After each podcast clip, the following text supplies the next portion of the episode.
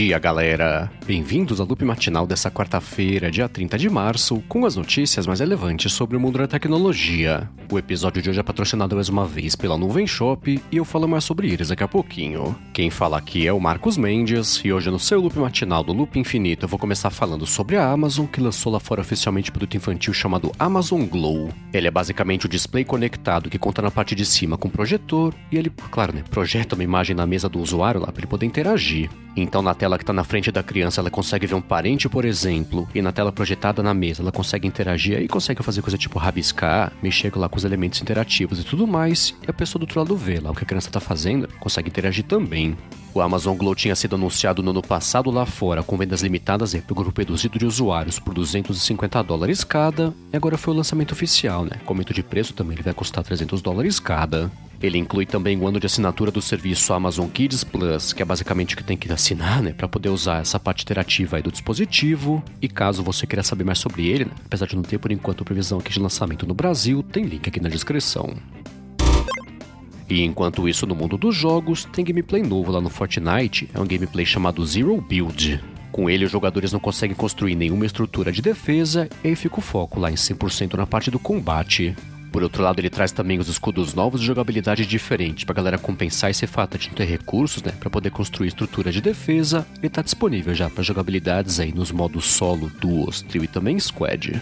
E ainda sobre o mundo dos jogos, a Sony está reformulando o PlayStation Plus. Ela vai juntar basicamente onde está disponível já o PlayStation Now e o próprio PlayStation Plus. E vai ter quatro planos que são Essential, Extra, Premium e Deluxe. A modalidade Essential, até como o próprio nome indica, né, é a parte mais básica do plano que vai continuar no Brasil custando 35 reais por mês e vai dar acesso a resgate de dois jogos por mês, gameplay online, né, save também na nuvem e descontos lá no PS Store.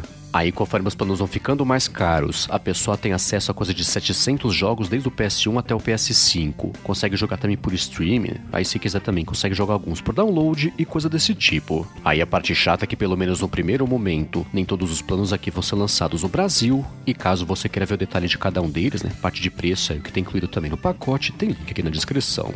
Bom, e seguindo com o mundo dos jogos, a Blizzard lançou tanto na Play Store quanto na App Store também uma espécie de pré-download do jogo Diablo Immortal que tá prometido, faz uns 4 anos mais ou menos. O curioso é que apesar dessa listagem ter aparecido já na Play Store e na App Store, a Blizzard falou que não sabe exatamente é quando que o jogo vai ser lançado, mas reafirmou que ele vai chegar ainda nesse ano.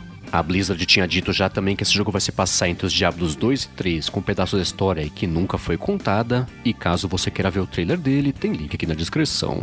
Agora, quem também virou notícia no mundo dos jogos foi o Minecraft. O que rolou foi que a Microsoft lançou um beta do jogo para Xbox Series S e Series X e trouxe o começo do suporte aí para Ray Tracing, o que também né, tá prometido aí pro game já faz uns anos. O Ray Tracing é basicamente uma técnica diferente de iluminação de ambientes, que tá mais próxima até do efeito de luz do mundo real, né? Quando a luz bate em objetos, aí, materiais e tudo mais. E a chegada desse suporte oficial para Xbox Series S e Series X coloca o fim a mais ou menos dois anos aí de espera para a chegada disso aí no Minecraft. E agora é esperar, né, pelo lançamento oficial desse suporte para todo mundo.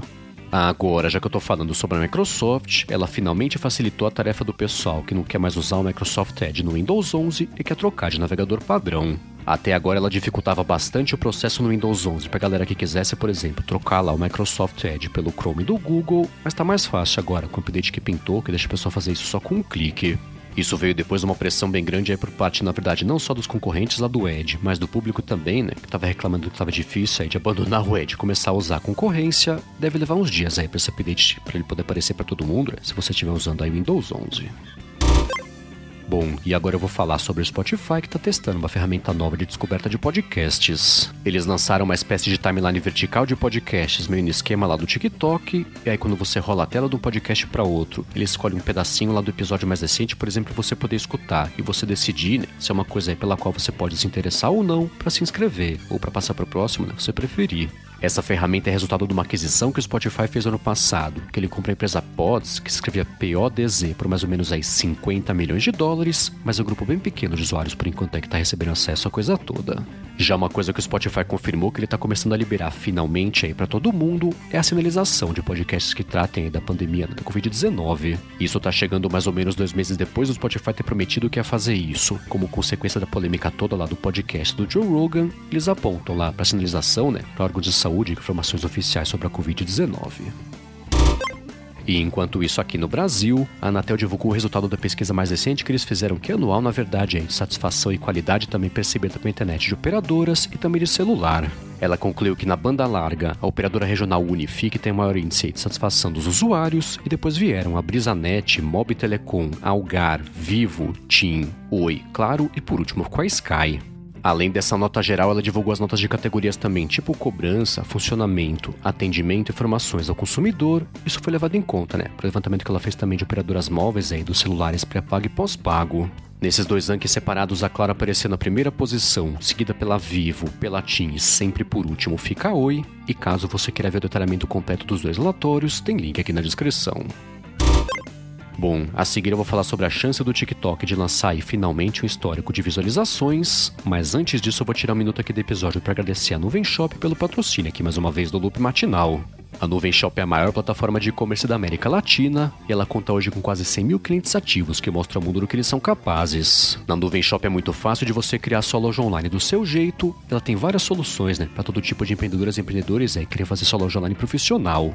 Então, se você costuma vender só pelo Instagram ou pelo WhatsApp, por exemplo, a Nuvem Shop é a solução perfeita para você criar sua loja online sem complicação.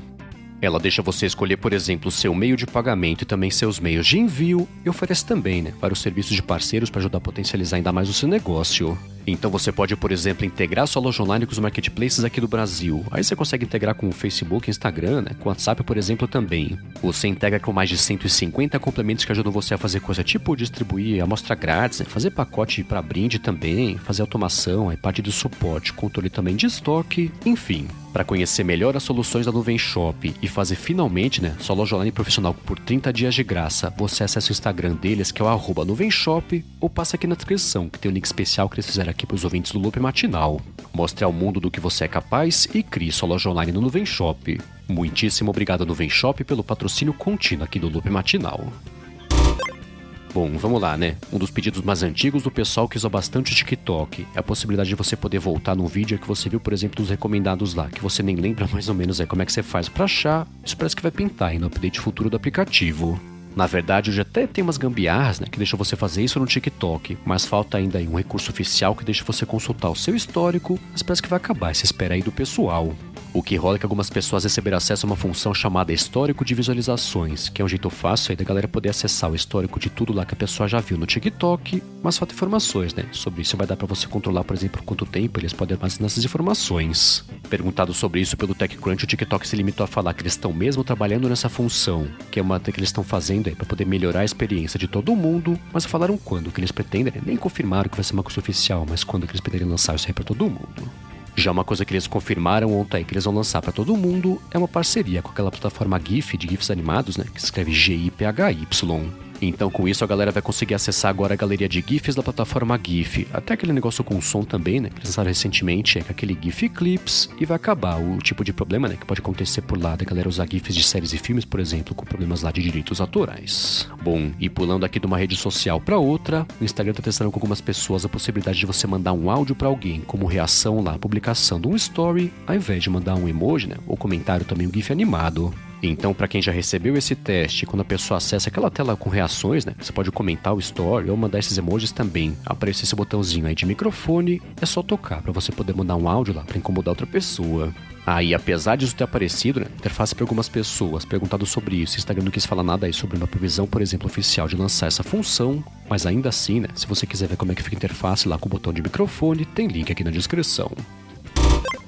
Bom, e por último aqui eu vou falar sobre a Apple, que parece, né, que pode estar pensando em voltar com o 3D Touch nos aparelhos dela.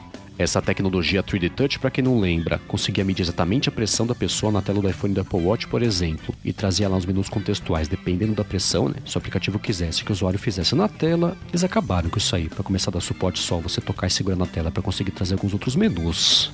Então agora, depois de uns anos dela ter acabado com o 3D Touch, o pessoal do Patently Apple mostrou que ela está registrando jeitos novos aí de medir exatamente a pressão que a pessoa está fazendo em cima da tela. Na verdade, não só da tela, né? Mas de outros aparelhos aí também, coisas até um pouco menores. Então, nos documentos que ela registrou, dá para ver, por exemplo, que ela está medindo pressão tanto no trackpad quanto na tela do iPhone, por exemplo, quanto também até na pulseira do Apple Watch, né, para poder medir, por exemplo, a pressão sanguínea do usuário. E caso você queira ver essas patentes, né, que nem sempre eu costumo falar aqui, nem sempre a garantia de lançamento de produto, recurso e coisa desse tipo, tem link aqui na descrição. É isso aí, galera. O loop matinal do Loop Infinito vai ficando por aqui. Se você quiser se inscrever no canal do Loop Infinito no YouTube, o link tá aqui na descrição do episódio lá no loopmatinal.com, junto com os links das notícias que comentei hoje. Já se você quiser falar comigo no Twitter, procura por MVC Mendes que eu tô sempre por lá. Obrigado pela audiência, obrigado no Nuvem Shop também pelo patrocínio contínuo aqui do Loop Matinal, e eu volto amanhã de manhã. Falou!